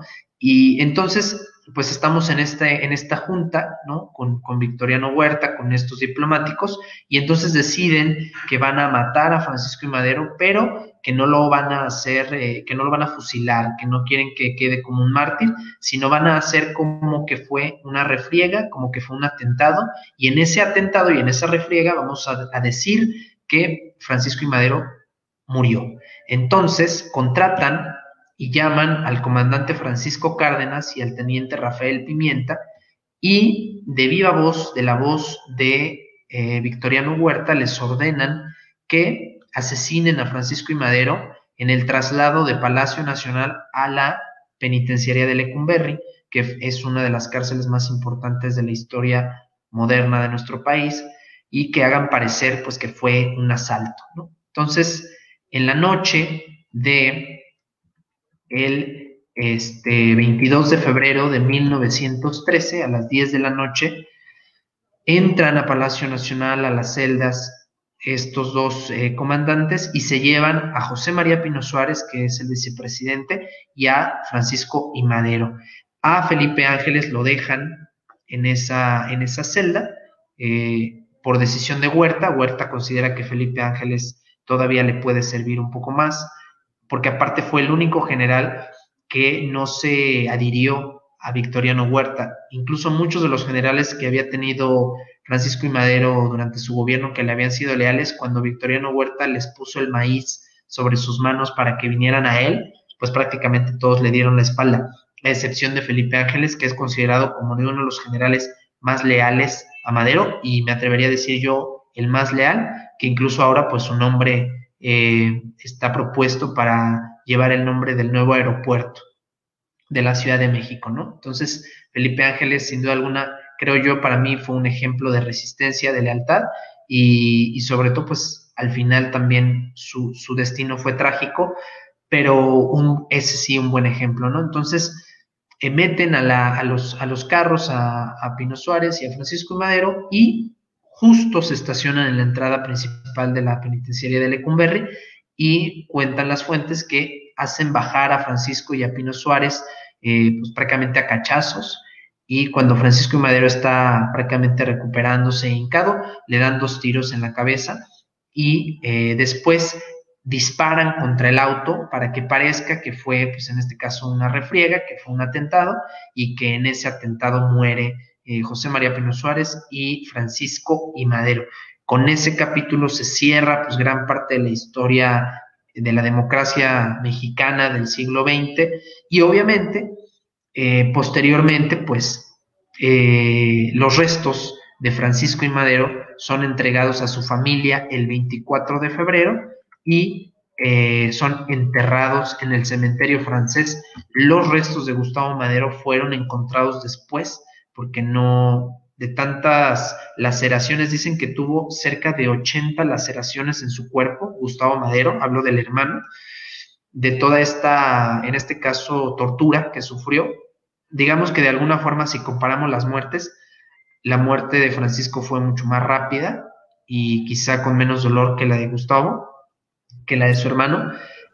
y de alguna forma más curada, ¿no? De alguna forma como que más con cierto límite, ¿no? O sea, con arma blanca y hasta ahí, pero del otro lado es una tortura total. Sí, sí, obviamente ambos no dejan de ser actos deplorables, obviamente, pero eh, pues los asesinan y obviamente los diarios, los diarios de la de aquella época, pues al siguiente día lo que lo que ponían pues era que Francisco y Madero habían muerto pues por, por esta refriega, ¿no? O sea, los, los diarios pues ponían que había sido todo un accidente y que había sido pues toda una, este, pues obviamente eh, un, error, ¿no? De alguna forma lo que había sucedido. Obviamente esto fue planeado y esto fue orquestado. Aquí me trabé un poquito porque quería enseñarles, por ejemplo, este periódico que está aquí, Dice don Francisco Madero y don José María Pino Suárez fueron muertos a balazos anoche por las calles de Lecumberri, Eh, un grupo de maderistas trató de libertarlos cuando se les trasladaba a la penitenciaría y la escolta hizo fuego, entablándose un tiroteo en el que murieron los prisioneros políticos, ¿no? Por ejemplo, aquí hay otro periódico que es del Imparcial, el presidente y el vicepresidente de la República presentan su renuncia, pero pues hay algunos algunos datos, ¿no? Eh, aquí hay otros, sucesos sangrientos de ayer, esta parte del gobierno constituido, los generales Huerta, Blanquet y Ángeles al frente de estas huestes, ¿no? Entonces, pues así los diarios de la época, algunos diarios pues que confirmaban ya la muerte de, Francisco y Madero, y cuando se recuperan los restos de Gustavo Madero, pues eh, Victoriano Huerta le ordena a la familia Madero que, en este caso, eh, que hagan funerales de alguna forma sin hacer mucho escándalo, que no vaya la prensa y que no los cubra estos eventos. Entonces los funerales pues, de Gustavo Madero fueron muy, muy, muy, eh, muy para la familia, muy para los adentros de la familia Madero y pues obviamente la muerte de, de Francisco fue mucho más sonada. Hubo funerales también, pero la gente eh, pues se volcó a las calles de alguna forma para, eh, en este caso, apoyar muchos de ellos a Henry Len Wilson, a Victoriano Huerta. Y obviamente a partir del asesinato de Madero se viene toda una ola de sucesos y de revoluciones dentro del país. Se levanta Villa, culpable de no haber apoyado prácticamente a su mentor como Madero. Se levanta Zapata también se levanta Venustiano Carranza, que se convierte en el líder constitucionalista, en el líder del ejército constitucionalista, y muchas otras de las... ¿Cómo? Posteriormente le da, posteriormente le dan pie a Obregón también. A Álvaro Obregón, sí, eh, Álvaro Obregón ya es eh, posterior también, Plutarco Elías Calles, por ejemplo, también, que después se consolida como el maximato, el jefe máximo de la revolución en los años 20, finales de los años 20, principios de los 30, ¿no? Por ejemplo, eh, eh, a Lázaro Cárdenas, por ejemplo, le apodan el cachorro de la revolución también. Entonces se comienza a dar pues todos estos movimientos que podremos tratarlos en algún otro episodio, pero sin duda alguna, pues Francisco Madero termina su vida en la penitenciaría de Lecumberri junto con Pino Suárez, pero el legado que deja de democracia Quizá yo creo que, como lo comenté, su mayor error fue ser muy confiado y esperar mucho de pocas personas, ¿no? Es decir, esperar que la gente lo iba a apoyar, de la gente de su gobierno.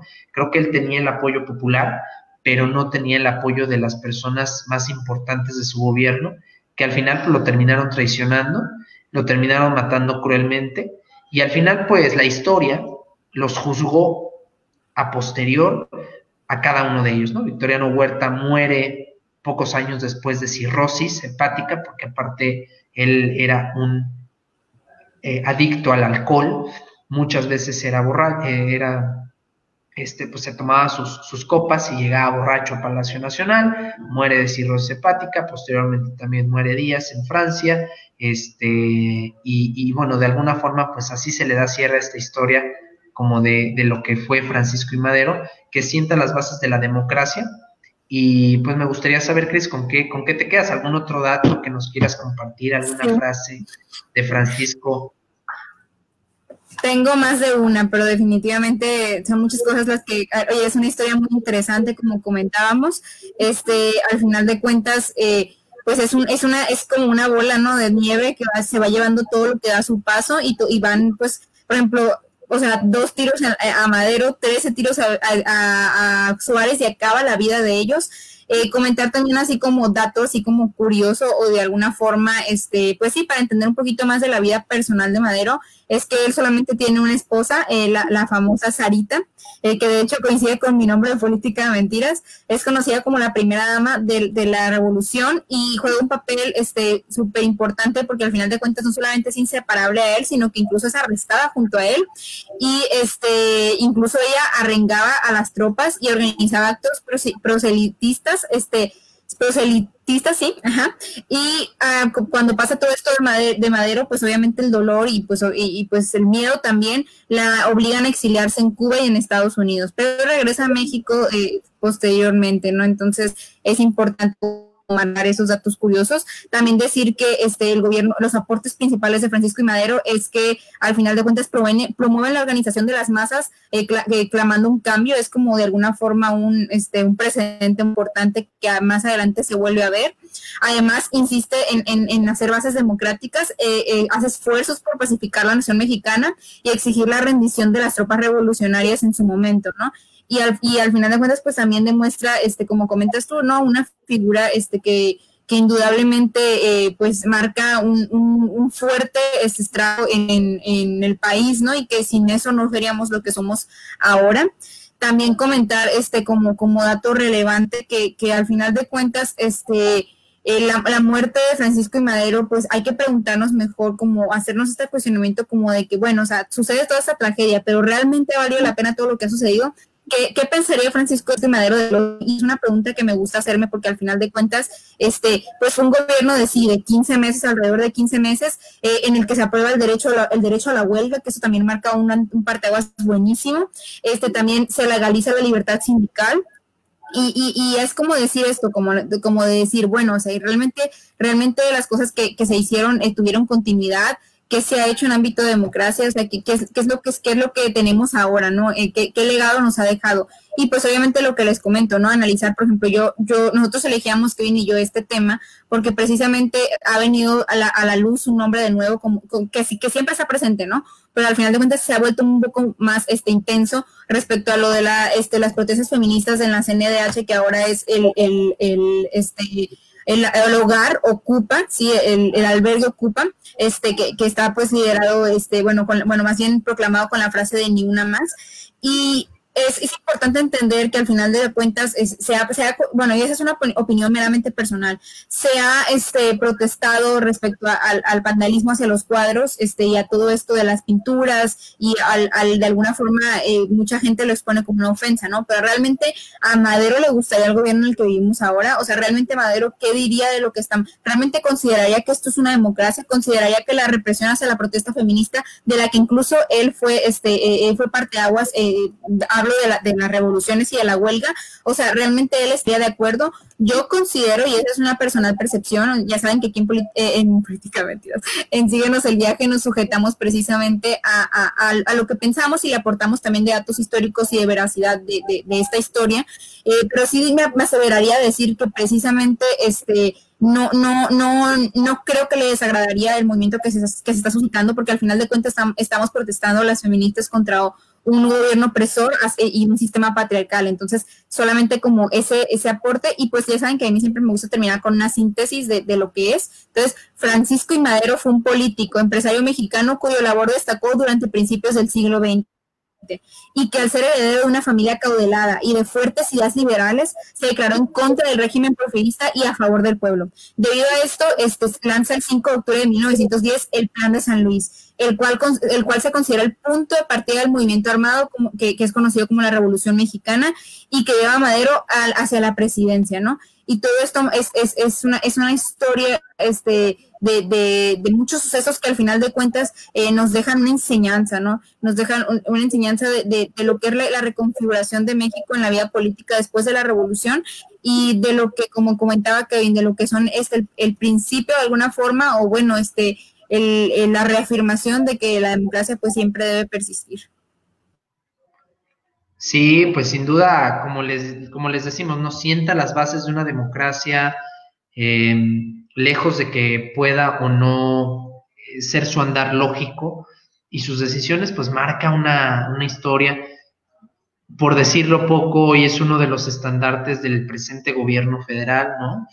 Eh, junto con Cárdenas, junto con Morelos, junto con Hidalgo, o sea, Francisco y Madero ocupa un lugar privilegiado en nuestra historia mexicana oficial y pues obviamente lejos de que este lugar sea ganado de buena o mala manera o de que sea justificadamente ganado, creo que es una historia llena de contrastes.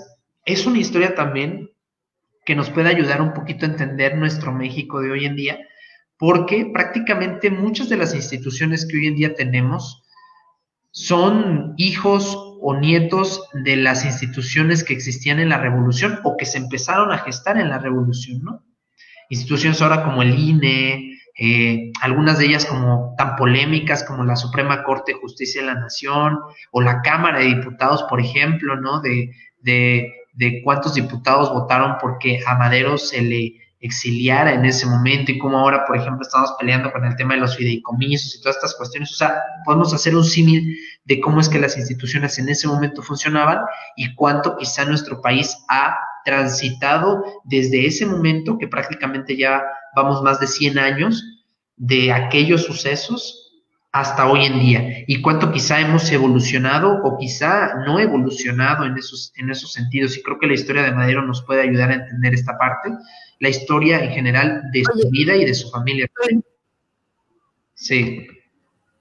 Oye, que, y, como otra cosita que, no comenté, pero me parece muy curioso, ¿verdad? Es un dato como hasta tipo normal, que un mes después de este crimen, ¿no? De, la, del asesinato de, de, Francisco y Madero, al acercarse a la Semana Santa, eh, corre un rumor en México de que eh, el domingo de resurrección, el, el, o sea, el, el presidente Francisco Madero iba a resucitar de entre los muertos y Huerta manda a rodear el pantón francés donde yacían los restos durante todo ese día, ¿no? Y también se habla, o sea, de, de por ejemplo, otra cosa también es que eh, el, para pagar el funeral de lo que es este Gustavo Madero, la familia incluso tiene que vender un caballo porque no les exigían un, costo, no los tenían en la, en la, en la ruina, los tenían pues, este, rezagados, lo que tú comentabas, amenazados, y la, y la venden porque el, el, el, lugar funerario, eh, antes de prestar el servicio, tenías que pagarlo, ¿no? Entonces, eh, de alguna forma, como comentamos, incluso hasta para el sepulcro tienen como condiciones muy, muy, pues muy inhumanas, ¿no? Pero también eh, ahora que nos hacen venir a la historia del día de hoy, nos hacen como reflexionar y como ver muchas cosas que obviamente este, en retrospectiva ves y como comentas, ¿no? O sea, considerar que al final de cuentas este es el parteagua de, la, de, de, de las instituciones democráticas que existen en México. Ah, y también que siempre admiró a Francisco Madero, como ya les había comentado, y que lo primero que hizo al ocupar este, la capital del país en diciembre del de 1914 fue, fue ir a depositar una ofrenda ante su, ante su sepulcro, que es lo que tú comentabas, ¿no? Esta culpa que llega a sentir. Ahora sí ya. ¿Pero quién, perdón? ¿Quién dices? ¿Quién? Villa, Francisco Villa. Ah, Francisco Villa. Sí, porque aparte la historia de Villa y Madero es muy particular porque de alguna forma Madero funge como un padre para Villa porque lo exculpa. Eh, obviamente sabemos que Villa no tuvo un pasado ahí medio oscuro, ¿no? O muy oscuro, digamos. Eh, fue bandolero, fue guerrillero, eh, le luchó, ¿no? Siempre durante toda su vida. No, no, fue, no fue el mejor ejemplo, digamos, de revolucionario quizá, por todas las violaciones que hizo durante su andar, pero de alguna forma cuando se encuentra con Madero, Madero se vuelve su redentor, Madero lo perdona y Madero en este caso pues lo incluye a sus fuerzas, este, en este caso revolucionarias, y obviamente pues cuando Villa se entera del asesinato de Madero y de que nadie más le había dado la mano a quien había sido su redentor, pues obviamente se siente totalmente triste se siente con la obligación también de levantarse en armas para poder vengar a su tutor, a su padre político o a su redentor, como ustedes lo quieran llamar, y entonces comienza ya nuevamente su andar pues a la capital mexicana, que sería ya ir en contra de Victoriano Huerta, ¿no? Que muchos eh, van en contra de él y culmina obviamente con esta dimisión también de Victoriano Huerta y la entrada de las fuerzas constitucionalistas a la Ciudad de México, ¿no? Comandadas por Venustiano Carranza y también comandadas, pues, por un lado por este Álvaro Obregón, que era prácticamente el general invicto de la revolución. Eh, a, a, Pancho Villa me lo dejan un poquito más atrás. Y posteriormente, pues, se da toda esta cuestión. Después a Carranza todos se le voltean igual, ¿no? Eh, Obregón también se le voltea porque no le quiere dar el poder.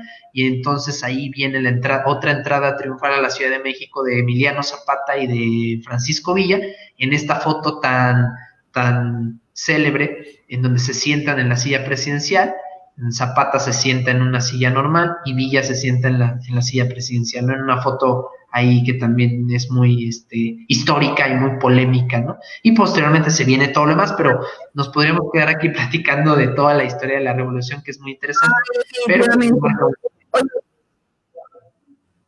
y antes de, que, de que cerremos definitivamente, también comentarles a nuestros espectadores, Esteban, a, a, los que los viajeros que están con nosotros ahorita, es precisamente esto de, de, de que al final de cuentas eh, incluso tenemos este un senador, que es el senador Gustavo Madero, que es descendiente de Madero, como ya les he comentado, como para un dato curioso, como para que vean que incluso su legado, por así decirlo, sigue incluso este biológicamente, porque pues el, abuelo de Madero había sido diputado, haya, incluso había fungido como gobernador, entonces, eh, y, se, y se presume, bueno, se, especula más bien que eh, Gustavo Madero se va a lanzar como gobernador, ¿no? Entonces, solamente así como un datillo para que vean que la sangre política es fuerte. Y pues ahora sí a cerrar, como comenta Kevin, les voy a dejar este pues mi, mi, mi, red social, eh, que la que más utilizo, Ana Cristina y un bajo TG, por si quieren ir a verme por allá.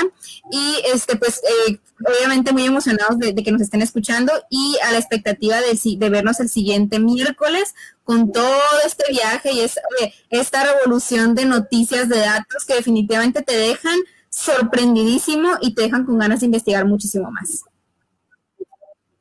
Sí, la verdad es que abordar en una hora la historia de Francisco Madero es un poquito complicado, ya casi nos hacemos las dos horas, imagínate, de lo interesante que estaba la plática, pero pues obviamente tenemos que llegar a un término, a un fin de este episodio. Quizá en algún otro momento tomaremos, en este caso, la historia de Francisco y Madero para otras historias, porque les repito, el vínculo que existe entre Francisco y Madero y nuestra historia mexicana a partir de su vida y de su obra y de su legado, pues es larguísimo, como ya lo mencionaba Cristina, ¿no? Incluso algunos familiares descendientes eh, de él, pues siguen eh, inmiscuidos en el tema político.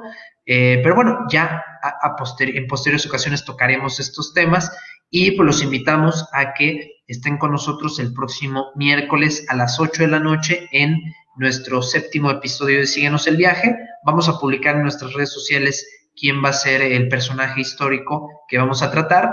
Y eh, pues ahí me pueden seguir como arroba mx-peregrino, así, arroba mx-peregrino en Instagram, arroba anacristina-tg en Instagram también para que ahí puedan checar toda la información que estamos subiendo. Y mañana pues nos vemos en Política Mentiras en nuestro tradicional programa que vamos a estar hablando de la salud mental.